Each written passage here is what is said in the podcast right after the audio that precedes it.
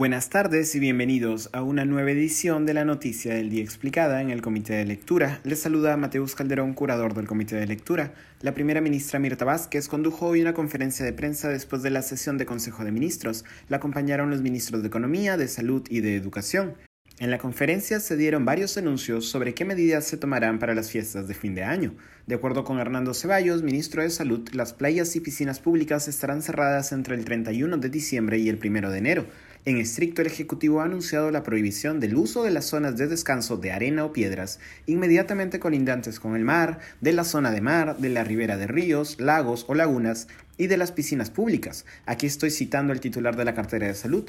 El cumplimiento de estas disposiciones corresponde a las fuerzas del orden, tanto a la Policía Nacional como también a los gobiernos locales y municipales para que podamos tener un nivel de control sobre las posibilidades de contagio.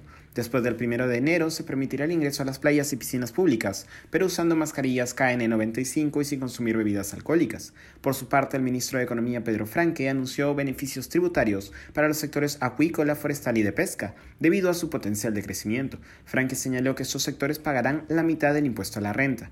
El presidente Castillo, por su parte, no participó de la reunión de Consejo de Ministros, dado que se encontraba en Chota, Cajamarca. En la localidad, Castillo se reunió con el alcalde provincial de Chota, con alcaldes distritales y representantes de la sociedad civil, y participó de la ceremonia por el 45 aniversario de las rondas campesinas. Durante su discurso, el mandatario indicó que instalaría una comisión de alto nivel para evaluar la posibilidad de un aeropuerto en Chota. Creemos que el centro de Cajamarca no puede estar aislado, necesita eso y mucho más, expresó. Esto ha sido todo por hoy, volveremos mañana con más información.